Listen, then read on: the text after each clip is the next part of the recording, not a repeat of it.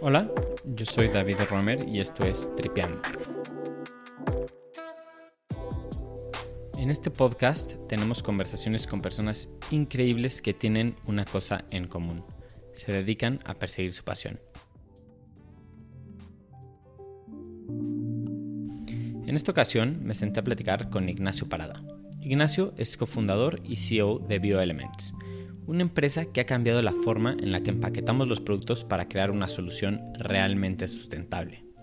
La historia de Ignacio comienza con su carrera de abogado en Chile, que al darse cuenta de que las bolsas de plástico se iban a prohibir, buscó una solución biodegradable que generara valor en el mercado. BioElements ha logrado cambiar el empaquetado en Chile y se han expandido a Perú, México y otros países de la región. Trabajando de la mano de universidades han logrado crear tecnología biodegradable orgullosamente latina. En esta charla platico con Ignacio sobre la perspectiva que le dio el estudiar derecho para empezar un negocio, el aprovechar una oportunidad versus realmente generar valor y lo que significa crear tecnología que pueda adaptarse a cualquier país del mundo. Es con mucha emoción que te dejo con Ignacio Parada.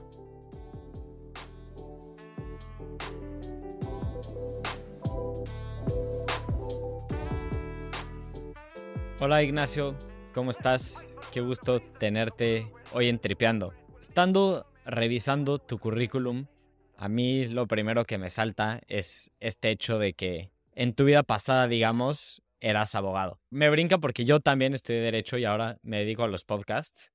Entonces, me puedo relacionar con eso. Pero me quería enfocar primero en preguntarte si tú eras de esas personas que desde pequeño sabía qué quería estudiar. No, la verdad que no, no sabía bien qué estudiar. Eh, o sea, sabía que no, no estaba entre ser doctor o médico y, o filósofo y abogado. Sabía que era, que era más por, por, por ser abogado o, en Chile hay una, una, carrera que se llama como ingeniería comercial, que es eh, como administración. Y de hecho esa fue mi primera, mi primera opción.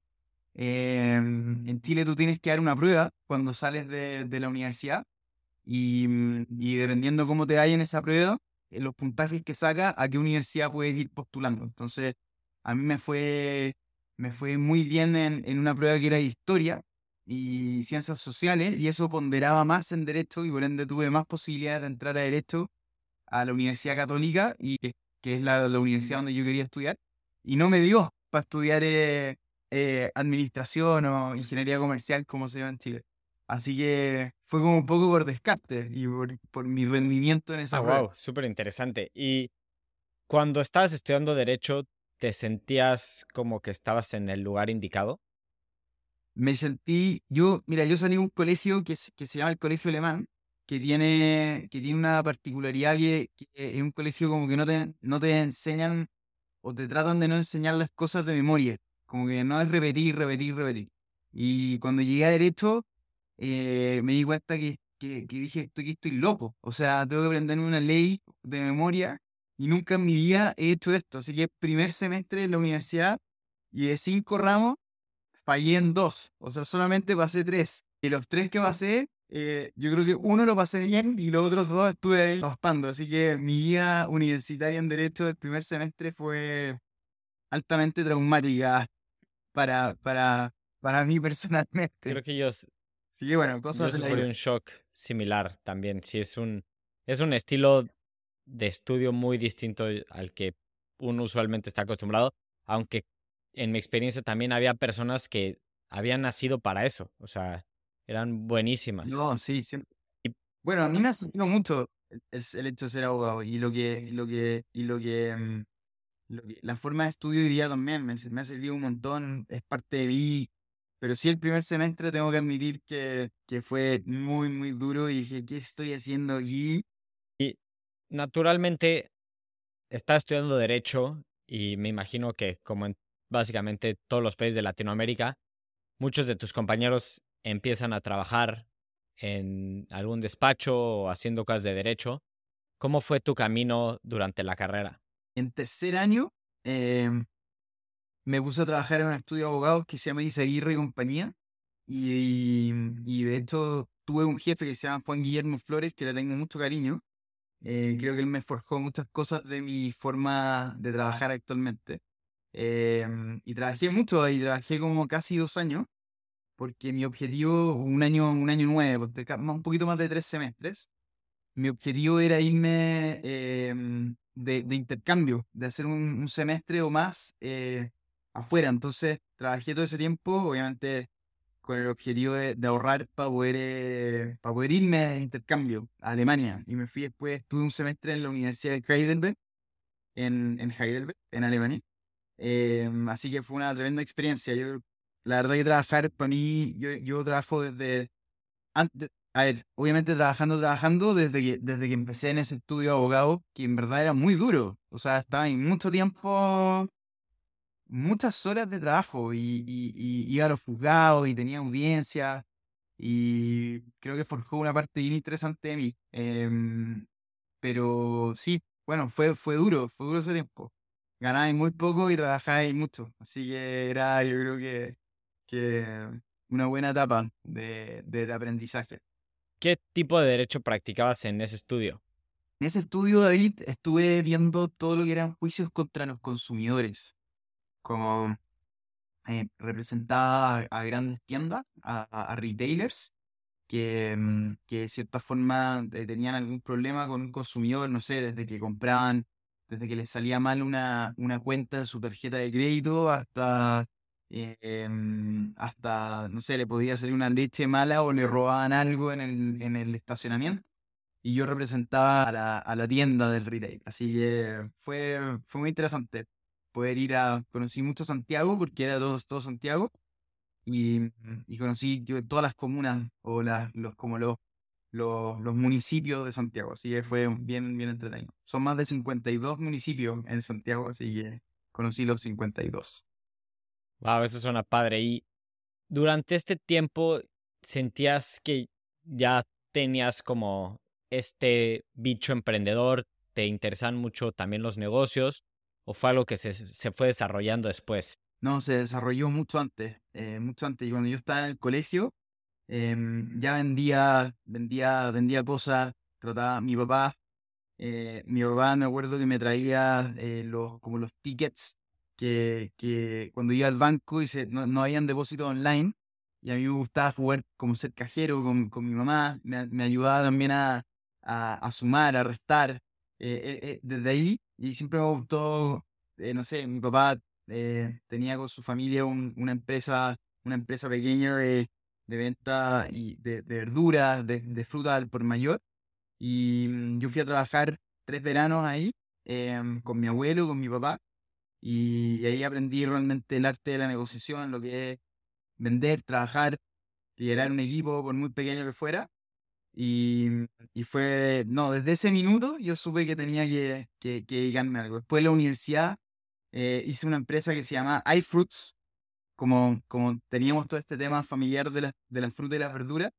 Eh, entonces comprábamos barato y lo vendíamos caro en, en, la, en las esquinas de los de, la salida de la, de la iglesia o la salida de la hora de los colegios. Eh, ahí trabajé con un amigo que se llama Kike Joanón eh, y ahí yo me di cuenta que era muy bueno para esto, porque mientras Kike vendía, no sé, 100 dólares en una semana, yo vendía 2000 dólares y, me pagué el viaje entero que después hicimos al Amazonas durante dos meses con Kike. Y bueno, Kike le tuvo que pedir plata prestada a su papá. Todavía me, lo, me dice que, que soy buen vendedor por eso. Así que fue una muy buena experiencia. Así que no, desde siempre supe que tenía que, que llegarme a, a, los negocios, a hacer cosas, a, a crear el valor. Y entonces cuéntame, ¿cómo empieza o cómo nace esta idea de que de Bioelements? Mira, yo estaba trabajando en un estudio de abogado. Em, ya cuando curé, ya me recibí como abogado, como abogado de verdad. Eh, y típico que te empiezan a llegar esos newsletters como de las nuevas normas, nuevos proyectos de ley y cosas por el estilo que empiezan a ver. Y, y bueno, fue fue bien interesante porque me llegó de repente que en la Patagonia, en, el sur, digamos como en Punta Arenas y en Pucón, o sea, muy, muy al sur de, de Punta Arenas, es la última ciudad eh, del, último región o distrito, podría decirse, de, de, Chile. Eh, está pegado con Argentina, comparten la Patagonia, la Tierra del Fuego. Y eh, tenían un problema muy heavy con, con, con, las bolsas de plástico. Entonces no optaron por nada mejor que prohibir las bolsas de plástico. Y a mí me llamó curioso, muy, mucho la atención, porque dije, ¿por qué van a prohibir una... No están prohibiendo el plástico, están prohibiendo una forma. O sea, es como que te digan, ¿sabes que de aquí en adelante no me gustan las botellas redondas? Quiero que todas las botellas sean cuadradas, porque son más eficientes, porque ocupan, qué sé yo. Pero te, te digan, te diga una ley oye, no me gusta nada redondo, quiero todo cuadrado. Es así estúpido. Entonces dije, no, no puede ser, tiene que aquí haber algo, alguna alternativa o, algo que, que, que, pueda como de cierta forma cumplir con el objetivo que tiene, que tiene en ese minuto las bolsas de plástico eran para poder vender los productos de, que la gente compraba y tiene un rol importante. O sea, eh, las personas, no todas las personas tienen auto, hay personas que tienen que, muchas personas tienen que, la mayoría de las personas utilizan el transporte público. O sea, como que tiene un rol y también le ayuda a la empresa a vender más, obviamente. Si tú tenés dos manos, eh, te va a llegar menos cosas. Entonces tenías ese, esa como...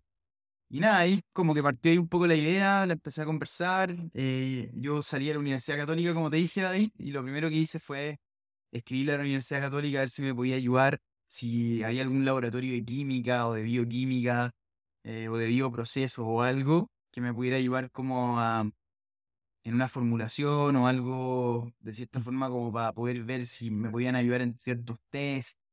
Y nada, partimos con una fórmula hiper sencilla y eso derivó ya en un montón de cosas y hoy día ahí vamos a ir conversando ya, Pero tú ves este cambio de legislación, que igual ahorita me gustaría adentrarme un poquito más, pero ¿Ves en este cambio de legislación una oportunidad de decir, oye, que básicamente los supermercados ya no van a poder estar utilizando bolsas de plástico? ¿Qué van a utilizar? Y aquí puedo entrar yo.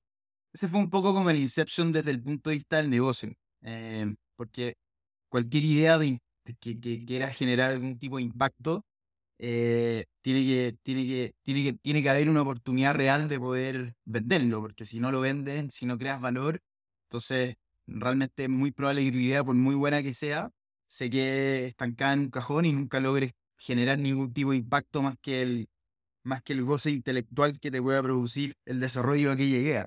Entonces, como yo, a mí me gustaban los negocios, me siempre han gustado generar ese, ese impacto, ese valor. Eh, encontré ahí que había una, una oportunidad de negocio propiamente tal. Ahora, ¿cómo, cómo, ¿cómo llenar ese espacio de oportunidad de negocio con una idea que tuviese por otra parte un impacto positivo en el medio ambiente y no fuese como, oye, voy a comprar bolsas de papel y, y voy a revender?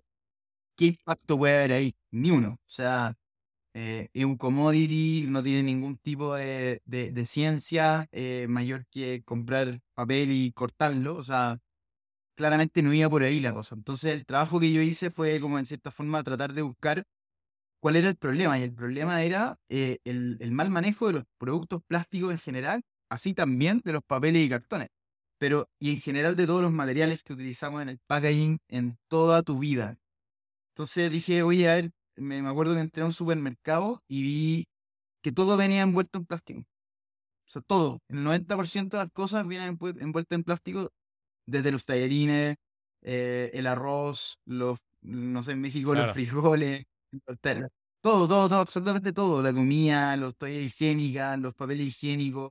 Todo viene envuelto. haciendo que lo de las bolsas realmente fuera, como dices, medio irrelevante. Las bolsas no son ni el 0,005% del total del packaging que hay. O sea, no, no, es mucho en verdad. Pero sí había, me dio la impresión de que en ese minuto, en esta legislación, como que había, quizás la forma de prohibir no era la mejor, pero sí había algo detrás muy importante, que era querer cuidar el medio ambiente. O sea, resolver un problema. El problema era que eh, en ese lugar en la Patagonia corre mucho viento y a una persona hace vientos de 50, 60 kilómetros por hora constantemente, ahí y resulta que en las rejas, eh, divisoras entre, los, entre las casas o entre, las, entre la pampa eh, eh, chilena y, y, las estancias, que son enormes pedazos de, de tierra, habían bolsas volando.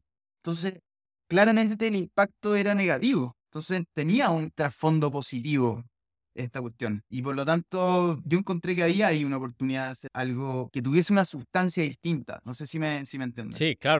Creo que lo explicas perfecto. No era aprovechar una oportunidad del cambio de legislación, sino realmente crear algo de valor que fuera sustentable y que pudiera aplicar para no solo Chile, sino para todos los países similares. O sea, esta exacta legislación pasó en México también hace no mucho. Y ahora que lo mencionas, tienes toda la razón. O sea, creo que mediáticamente se ve algo como súper progresista o súper bueno, pero pues el trasfondo es que todo lo, o sea, sí, exacto, si te metes un súper, todo está envuelto en plástico y las bolsas solo ocupan un pequeño espacio en esto. Y eso pasó en todos los países. Entonces, esta normativa de Punta Arenas, que te digo, fue muy radical para mí como personalmente y, y, y para Elements, fue el Inception de Bioelements. Eh, y creo que esa, esa, esa, por eso el hecho de ser abogado me sirvió, porque si no hubiera estado en ese minuto leyendo ese newsletter, eh, probablemente no hubiera tenido la idea, ¿no? Así que bueno, ese fue un poco el, el camino ¿Y del comienzo. ¿Cuándo o cómo tomas esa decisión de me voy a dedicar completamente a esto? Porque suena que arrancaste probando, ¿no? Viendo si había mercado. Probando.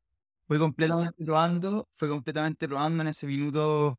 Eh, supe que, que, que, primero había que encontrar una solución eh, teórica primero para poder eh, darle una vuelta y ver cómo buscar una alternativa a lo que se estaba prohibiendo que tuviese un impacto positivo más allá del producto alternativo más fácil que era el papel, ¿no? Entonces yo lo que me puse como meta fue tratar de encontrar un material que tuviese las cualidades del plástico, es decir, que fuese liviano, que fuese flexible, pero que tuviese la cualidad del papel que eh, pudiese reintegrarse fácilmente o de una forma más sencilla o que durara menos tiempo en el planeta, que es el gran problema que tiene el plástico convencional en todas sus en todas sus virtudes.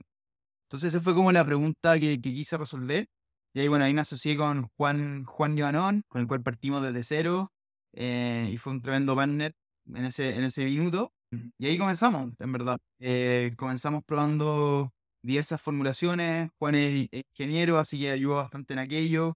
Yo tenía, había salido de la Universidad Católica, como te dije, entonces le escribí y me contactaron con los 700 profesores de ingeniería y uno contestó, se llama el doctor César Sáez, y me citó un día a las 9 de la mañana, me recibió a las 3 de la tarde, estuve ahí 7, 8 horas, no sé cuánto, esperando que me recibiera, eh, y me recibió, y nos juntamos y le dije, oye, tengo estas dos, tres formulaciones, estas materias primas, ¿tú crees que puedan funcionar o crees, le ves algo que podamos hacer en conjunto con la Universidad Católica? Y bueno, ahí llegamos a, un acuerdo en que ellos nos no, no iban a hacer unos test de biodegradación que era como el concepto que estaba detrás, o sea, lo que le molestaba a la, a la norma, a la ley, era que el, plástico durara mucho tiempo en el medio ambiente. Ese es el, eso es lo que le molesta al, al, al, en general, como cuando te dicen, vamos a cuidar el medio ambiente porque el plástico dura 500 años en el medio ambiente o 400 años en el medio ambiente.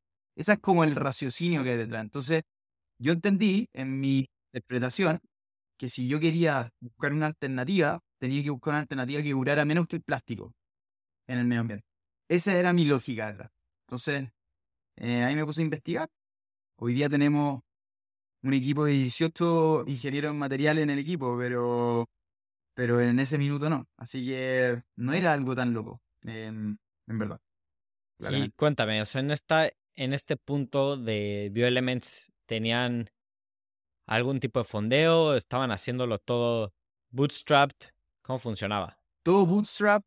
Había una necesidad muy, muy grande por parte del retail de, darle una solución a estas prohibiciones, porque objetivamente, si uno compara el precio eh, de una bolsa de plástico y el peso de una bolsa de plástico con el papel, o sea, solamente en peso, una bolsa de papel pesa en promedio para, como las bolsas de supermercado, que son como bien genéricas, en tamaño, bien parecía, una bolsa de papel pesa siete veces más que una bolsa de plástico. Entonces, son siete veces, imagínate, si una empresa compra un container, ahora tiene que comprar siete containers. Entonces, la cantidad de material, lo que significa mover eso, em, la cantidad de logística, el impacto en huella de carbono, en verdad había una, yo me di cuenta de que, de que trabajando en este estudio de abogados nos, llegaban estos, o sea, nos, preguntaron mucho por, esta, por estas normativas. Empresas que, eran nacionales, pero que tenían una o dos farmacias en, en, estas ciudades, porque era algo que, si le iba bien, se iba a replicar, ¿no? En, en el resto del país. Y bueno, como tú mismo dijiste, se repitió en todo México y se repitió en todo Perú, en Colombia, ahora en Estados Unidos, en Brasil, estaba ya casi la mitad de Brasil con algún tipo de prohibición o incentivo. Y, recuerdas, ya que tienes el primer producto, la primera como formulación que van a vender, ¿quién fue tu primer cliente? Sí, claro que me acuerdo. Tuvimos, el primer cliente fue Salcobran. Em, en verdad, el primero primero fue Starbucks Chile, pero con una orden de compra de de, no sé, ah, dos mil dólares, que fue lo que, o cinco mil dólares, eh, que fue con lo primero que nos fondeamos. En verdad, esos cinco mil dólares fue yo de la plata que yo tenía ahorrada de, de, trabajar como abogado. Em, y J también puso, puso su parte, Juan. Y bueno, ahí partimos. Y, y, el primer cliente grande fue Salcorante. Salcorante es una línea de farmacias tipo Farmacia Guadalajara, eh, pero Mm, eh, chilena, obviamente, y tienen, no sé, 500 locaciones. Entonces, tenían en, en, este lugar, tenían eh, eh, cinco farmacias o cuatro farmacias, mal, si mal no recuerdo. Y el objetivo fue muy interesante porque con Cecilia Salinas, que era la, la gerente de compra en ese minuto, yo la contacté por, por, por mail, o sea, llamé a Salcorán a una tienda y me dieron el mail de ella para ofrecerle esta, esta alternativa que en verdad no teníamos ni siquiera el producto terminado, teníamos un, un slide, un PowerPoint horrible, eh, con una cosa en verdad pésima, lo hice yo, yo nunca he sido buen diseñador, imagínate haciendo PowerPoint. Eh, bueno, la cosa es que le mandé el PowerPoint con el primer logo de Elements, que era muy feo, eh, y nada, pues me contestó Cecilia y me dijo, oye, ¿quieres un, necesito una reunión mañana. Teníamos tres bolsas que habíamos logrado sacar con, con, la universidad y un amigo, un conocido de mi, de mi mamá, tenía una empresa de plástico y nos dejó como utilizar una, una mini máquina para poder sacar 30 bolsas. Entonces llevamos de estas 30 bolsas, tres o cinco a Salcorán, porque las otras estaban en la universidad analizándose y etc. Y me dijo, oye, pero eh, ¿por qué no vamos juntos donde la, donde la municipalidad de Punta Arenas? Fui yo con Cecilia y, Jessica, me acuerdo de su equipo. Em, y fuimos a Punta Arenas y yo entre los dos meses, ella me pidió que yo sacara algún tipo de certificado o algún tipo de aval o de mail de la Universidad Católica y la, la Municipalidad de Punta Arenas nos recibió el alcalde, porque obviamente íbamos con Salcobrán, que era o sea, un peso pesado en, en este pueblo de, de 80 mil personas. Entonces nos recibió el alcalde o el segundo del alcalde, no sé. Y, y, yo le mostré, le dije, oye, mira, nosotros somos una empresa que no hemos vendido ni un peso, tenemos este nuevo desarrollo, estamos trabajando con la Universidad Católica. Eh, sería increíble que nos pudieran apoyar diciendo que, permitiendo que se usaran nuestras bolsas en, en, en los Alcorán. Y bueno, salimos de eso y al día siguiente nos dieron un, un documento a, Salcorán y a nosotros diciendo que podían utilizar nuestras bolsas eh, por un periodo de prueba de tres meses, porque ellos también la iban a analizar. Y, Un mes después nos ponen nuestra primera orden de compra de 50 mil dólares. Pusimos a trabajar fuerte con, de nuevo con la Universidad Católica eh, para poder lograr encontrar aquí de cierta forma una, una forma de, de replicar esta misma formulación a un poco más gran escala y por suerte eran pocas bolsas, la habíamos vendido muy cara. Ojalá pudiéramos venderla, venderla a esos precios de ese minuto hoy día. Pero, fue muy bueno. Y lo bueno, logramos entregar, obviamente retrasado. Eh, la primera entrega la hicimos en mi auto, eh, con cinco viajes, porque estábamos pero vueltos locos, y con el auto J. Y nada, ahí partimos, logramos entregar. Primera entrega, ponte que eran, no sé, 5.000 bolsas, suponte, ¿dale? o era un número muy bajo, era, imagínate que era para pa, pa, dos, tres, cuatro tiendas, no, no eran más que eso. La mitad de las bolsas no funcionaban. ¿Cómo crees? Obvio. Así que nada, pues tengo que hacerlas de nuevo. Ah, llegaba la, la persona a comprar su, no sé, pues, un champú o un, un, jabón y, y, se rompía el producto. Entonces, bueno, fueron muy buena onda en verdad, Salco Eh, en ese minuto nos apoyaron un montón. Eh, siguen siendo nuestros clientes y, mm, y tenemos una relación muy, muy fluida. Y nada, nos ayudaron mucho, mucho, mucho en ese minuto, así que yo le tengo mucho cariño a Cecilia ahí en, en, en, esa, en esa tremenda, tremenda experiencia en conjunto. Así que cada vez que voy a, hace poco fui a Punta Arenas, hace como dos meses, y le mandé una foto ahí. Hay un, hay un cacique en la plaza de Punta Arenas. Un cacique es como un jefe em, indígena, ¿no? Em, no, no sé de qué, de qué, no sé si es un ONA o algún, algún cacique del, del Tierra del Fuego, no sé. La cosa es que dice que si tú pasas por esa plaza y le, y le das un beso a la, a la, a la pata, al pie del cacique, que es la estatua, vas a volver a Punta Arenas y de ahí en la vida. Así que creo que sirvió muchísimo. Así que ahora que fui a Punta Arenas, pasé y le di otro beso para, el próximo, para los próximos seis años. Suerte de donde sea. ¿No? Eh, sí. Ignacio, entonces, encuentran este cliente que de alguna forma se alineó el destino y consiguieron a Salcorant. Y de ahí, pues la empresa ya se pone seria, ¿no? O sea, ya ahí, ¿cuál fue su siguiente paso?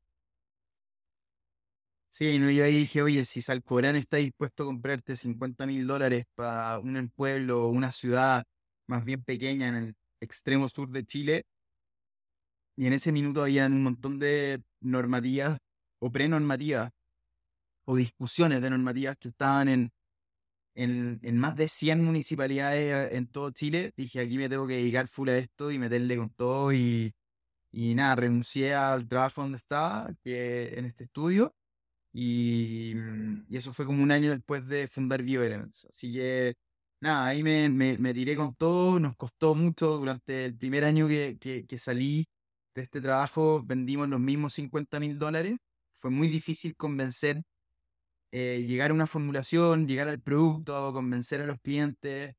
Eh, no fue tan sencillo como, como pareciera. Y no sé, después de un año ya como que ya le teníamos, ya sabíamos, ya sabíamos todo del producto que estábamos vendiendo, ya teníamos, habíamos invertido la, la, la, entre comillas, ganancia o el flujo de esos 50 mil dólares en dos equipos para la Universidad Católica, eh, en contratar a otros doctores y profesores a través de, de, de la universidad y nos ayudaron un montón y eso nos permitió a nosotros como tener una formulación que, que, que se llamó BioE1, eh, ya como muy, muy bien organizada y, y, como más bien constante, cosa de que no se rompieran los productos que los clientes estaban acarreando. Y, mm, y ese fue como el primer gran, ese es el primer como gran eh, punta que le pusimos. Y después de un año ya empezaron a salir varios clientes. Después eh, esto de la, esto de, de Punta Arenas se, se, fue como una como una, un hongo que se esparció muy fuerte Em, y, y, en un momento estaba todo Chile con la misma prohibición y nosotros éramos la única alternativa que había trabajado un desarrollo como de ir hacia la municipalidad, ir con la universidad, generar un, un espacio como de trabajo en común y, y, lograr ese como check. Entonces esa fue realmente yo creo que uno de los momentos clave de, de Violence. Después replicamos lo mismo en las 100 municipalidades y ah, bueno, ahí ya, ya nos compraron todo. Entiendo que ya después de que estuvo, bueno, ha estado muy probado la funcionalidad y el beneficio de Bioelements en Chile, logran levantar una ronda de capital que es única en su género para una empresa como la tuya. Cuéntame cómo fue ese proceso. Mira, Chile tiene una gran cualidad que es un, país que está como, entre comillas, un poco adelantado en términos de, términos de sustentabilidad, en términos bien generales, es para Latinoamérica. y esta misma, este mismo como boom que hubo en el retail de encontrar alternativas a las bolsas de plástico convencional ocurrió en absolutamente todos los países de Latinoamérica, incluyendo México. Y, y nosotros como chilenos somos un mercado pequeño eh, y si eres chileno tienes que encontrar otro mercado. O sea, depender de un solo país, el mercado no te lo, no te lo, no te lo, no te aguanta si tienes una, una solución de algo que puede potencialmente estar en varios países. Entonces, eh, fue ahí el momento en que yo dije, oye, tenemos que ir a Perú. Justo hay una ley que se está eh, promulgando, que se está discutiendo en el Congreso de Perú. Ahí me sirvió ser mucho abogado. Y después vi lo mismo en México. Vi que comenzaron, hoy día hay 30 de los 32 estados de México regulan el tema de, las bolsas en, todo México. Estamos hablando de más de 120 millones de personas. Eh, entonces dije, bueno, voy a hacer lo mismo que hice en Chile, de ir donde la mejor universidad eh, y tratar de certificar nuestros productos conforme a las normativas que iban saliendo y a las diversas test y métodos de ensayo y qué sé yo. Y lo que le agregamos nosotros, en verdad, donde hubo mucho valor, que fue el trabajo colaborativo con la universidad, es que le dimos una carrera abierta a las universidades para que ellos nos propusieran a nosotros eh, hacer estudios de biodegradación a la mexicana, a la peruana, a la chilena. Entonces, nos dimos cuenta de que habían hongos que solamente estaban en Brasil, hongos que solamente estaban en México, y lo, y lo, lo que quisimos de cierta forma es como, como somos latinoamericanos, David, y sabemos lo que pasa en todas las casas de Latinoamérica, o en la gran mayoría, sabemos qué ocurre con, con que con tú al supermercado, compras todas tus cosas, eh, no sé, abres un paquete de jamón y, y, después uno de queso y después una carne, qué sé yo, y todo termina en el mismo tacho. Sabemos eso. Y aunque tú fueras súper, súper, súper pro eh, división y separación, sabemos que aunque tengas siete tachos diferentes, después todo va a quedar mezclado. Esa es la realidad. Entonces, lo que yo hice fue darle este principio de realidad a algo que solamente estaba diseñado o una normativa que está diseñado para vivir en Suiza. Nosotros somos Suiza. Entonces, lo que hicimos fue mexicanizar los productos y las formulaciones para que se pudieran biodegradar en condiciones mexicanas. Ese fue el objetivo. Y esa es la razón por la cual logramos levantar esa ronda. Y se me hace muy interesante y muy importante en tu, el camino de Bioelements esta parte de asociarte con universidades. Sé que en México es la UNAM, ¿no?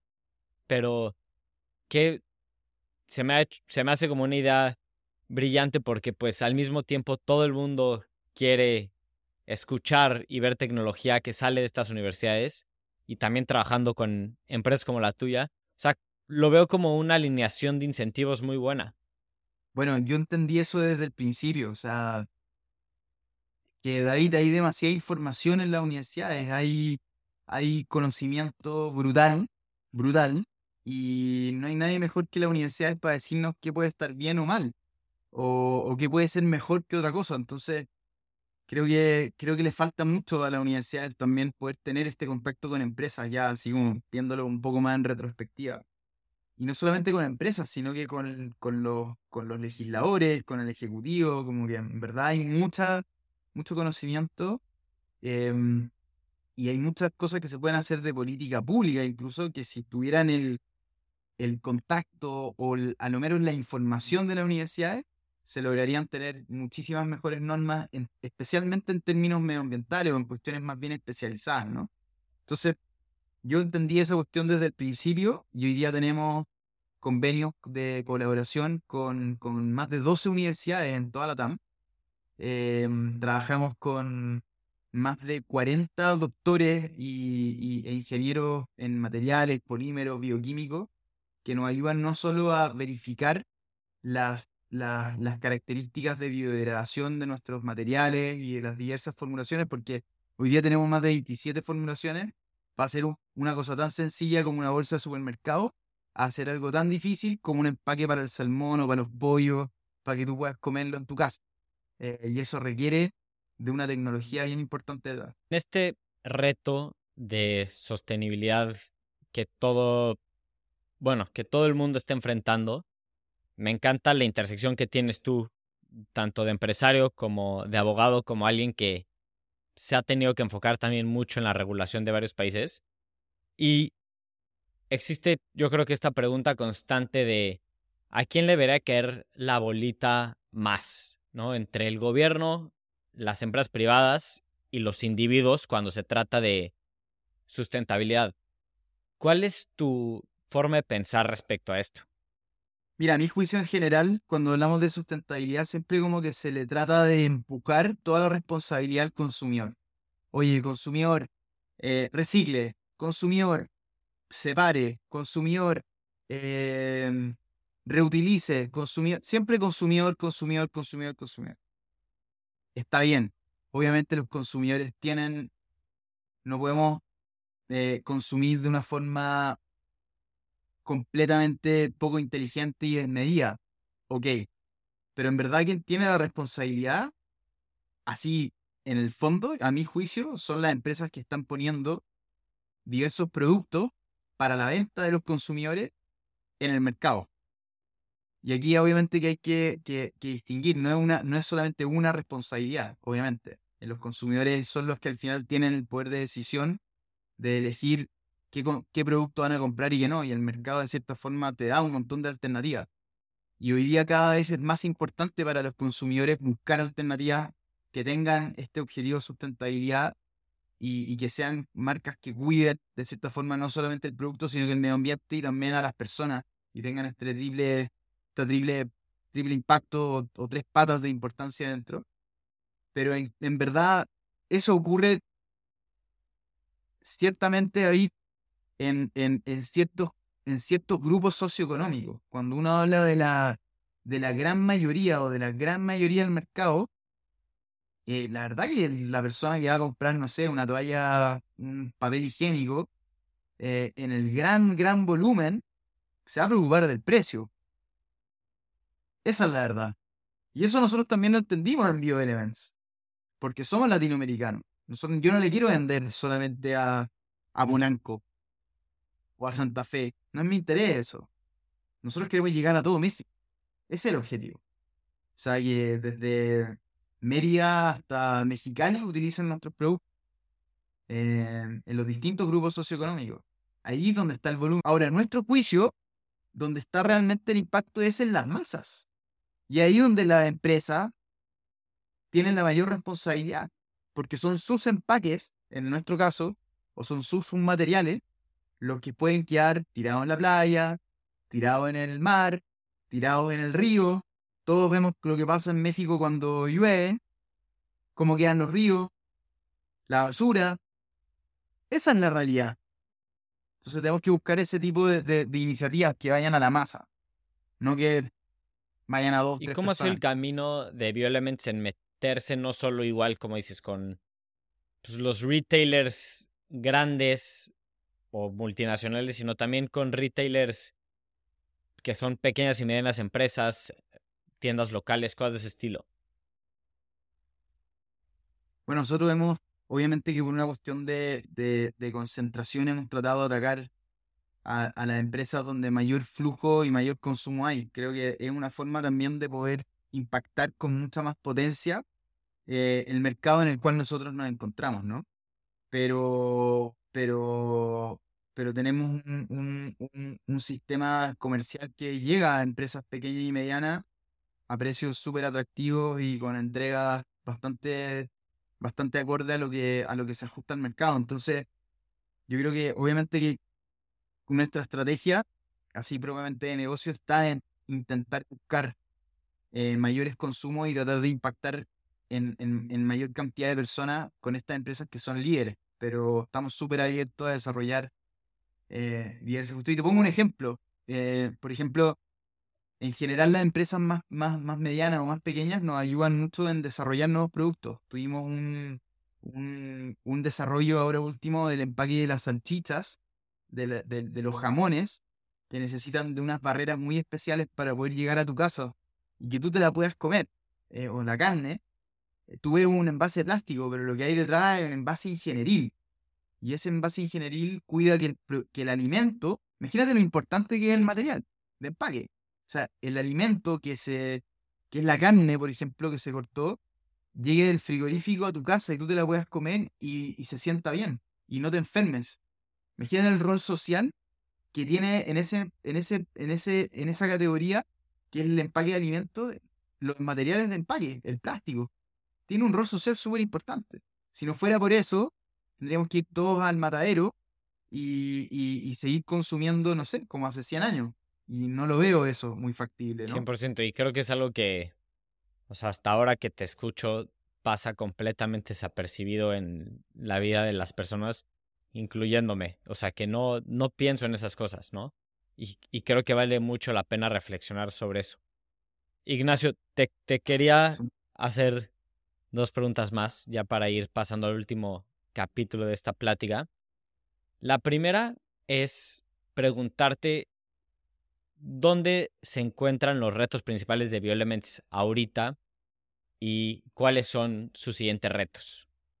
Bueno, tenemos múltiples retos. O sea, eh, nuestro objetivo en verdad es no ser una empresa pequeña, sino que ser una empresa grande. No solamente en términos de facturación, de levantamiento de rondas, de evaluación, etcétera, sino que realmente en impacto. Y hoy día estamos midiendo el impacto que estamos generando en la cantidad de toneladas que estamos cambiando de materiales de empaque convencionales, ya sea de plásticos convencionales, papeles, cartones, por bioelements y ese impacto tiene, tiene lo estamos midiendo de una forma muy potente. Entonces, queremos impactar más y mejor. Eh, y obviamente tenemos que para eso tener mejores fábricas, mejores productos, un equipo de ciencia mucho más potente.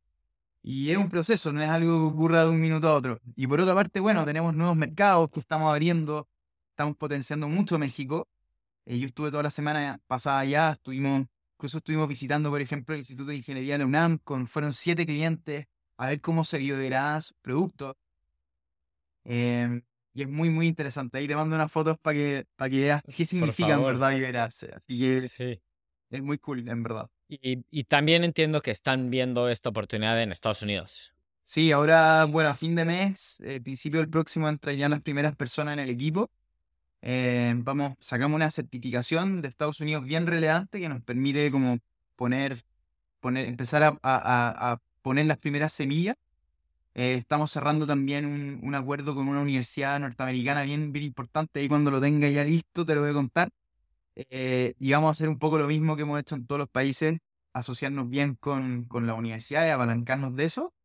Y, mm, y sí, Estados Unidos tiene es súper prometedor por la cantidad, por la forma en la cual consumen. Y bueno, estamos en México nosotros, entonces nos interesa, nos interesa mucho como país y creo que puede haber una sinergia muy importante entre el team de México y el team de Estados Unidos y pueden salir cosas muy interesantes. Sin duda. Y pues la siguiente pregunta que te quiero hacer, Ignacio, es relacionada al tema general de este podcast, que se llama Tripeando, encuentra tu elemento y nos enfocamos mucho en darle consejos a los jóvenes que te están escuchando ahorita. Tú estudiaste derecho y ahora estás en el mundo de los negocios, de la sustentabilidad. Hiciste este cambio, pues, que algunos dirían que es bastante drástico, pero pues justo te quería preguntar, ¿cómo encontraste tú lo que querías hacer, lo que te apasiona? ¿Cómo supiste dónde sí era y dónde no era? ¿Y qué le recomendarías a los jóvenes que están en ese camino? Bueno, yo, yo partí con esta idea cuando tenía 26. Hoy día tengo 34. Eh, entre, la, entre el inception de la idea y, la primera venta pasaron casi tres años. Entonces, em, yo les recomendaría primero, a ver, yo creo profundamente en que todas las ideas de negocio, sea de productos, servicios, lo que sea, eh, tienen que basarse en el triple impacto. O sea, tienen que basarse en encontrar una mejora, ya sea en el medio ambiente, en la sociedad y en lo económico. No, puedo tener una, una, idea que sea súper cool en, en, lo social, pero que genere un tremendo daño en el medio ambiente o que no tenga un beneficio económico, que no genere valor. Porque al final las empresas son generar valor. ese es un poco el, el, el, lo que está detrás, ¿no? Si no, seríamos una ONG y, el mercado se regula de otras maneras. Entonces, primero sería como encontrar una idea que tuviese estas tres patas, estos tres pies bien, bien potentes. Y mm, creo que hay que, hay que ser decidido eh, y tratar de, de, dar las cosas, de hacer las cosas de una manera. No, no hay como un gran momento en que, en que uno en que uno vaya logrando el éxito, sino que yo creo que son pequeñas decisiones de todos los días que te permiten ser mejor. Como lo mismo que ir a hacer deporte. O sea, puedes hacer deporte un día 10 horas, pero si después no haces deporte en dos meses, el resultado va a ser cero. Entonces lo mismo ocurre con la mente y con los negocios es lo mismo. Así que esa sería mi recomendación. Humilde recomendación. No, 100% de acuerdo. La consistencia es clave en todo en la vida. Y te quiero agradecer, Ignacio, de verdad ha sido una plática muy buena que a mí me ha puesto a pensar muchísimo. Todo, si estás escuchando esto, busca Bioelements. Vamos a dejar el link de la página internet y sus redes sociales en la descripción del episodio. Y la mayoría de las personas están en México, entonces chequen Bioelements, que los productos estén empaquetados por ellos. Y Estamos buscando gente también, así que. Perfecto. Mucha gente. Estamos buscando gente buena que quiera Pues ya dejaremos también un link para que, para que personas interesadas los busquen. Y pues nada, te agradezco muchísimo, Ignacio. Estuvo muy, muy padre. No, muchísimas gracias a ti ahí. Espero que cuenta conmigo y ahí te cuento cualquier novedad que exista. Así que un fuerte abrazo y un gusto estar contigo.